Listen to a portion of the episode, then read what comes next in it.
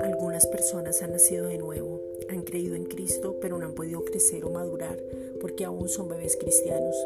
Te pedimos, Padre, en el nombre de Cristo Jesús, para que su carácter sea formado, se puedan desarrollar y madurar en Cristo, sean expertos en la palabra de justicia, Hebreos 5, versículos 13 al 14, que se puedan mantener firmes, Gálatas 5.1, y estar completamente seguros de la voluntad del Padre, Santiago 1.17, que aprendan a escuchar al Espíritu de Dios para ser dirigidos en sus vidas a orar conforme a la palabra, Gálatas 4.19 tu palabra dice que la palabra corre y es glorificada, que no vuelve vacía, que va a lograr el propósito por lo cual es enviada.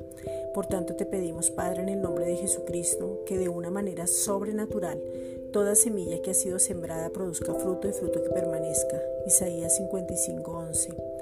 Padre, te pedimos en el nombre de Jesucristo que todos aquellos que han recibido a Cristo como Señor y Salvador puedan tener revelación de la paternidad, del origen, de la imagen, de la semejanza, del propósito.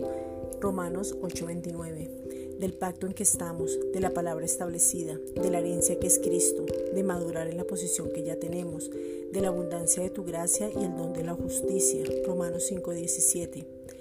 Padre, te pedimos que tengamos revelación y luz de la alabanza de la gloria de tu gracia. Efesios 1:6 del tiempo en que estamos, de las señales cumplidas, del próximo acontecimiento, de la reconciliación, de la redención, de la propiciación, de la santificación, de la glorificación, de la justicia de Dios en Cristo, de la autoridad, de la provisión sobrenatural, del poder de la sangre, de la remisión de pecados, de la venida del Señor.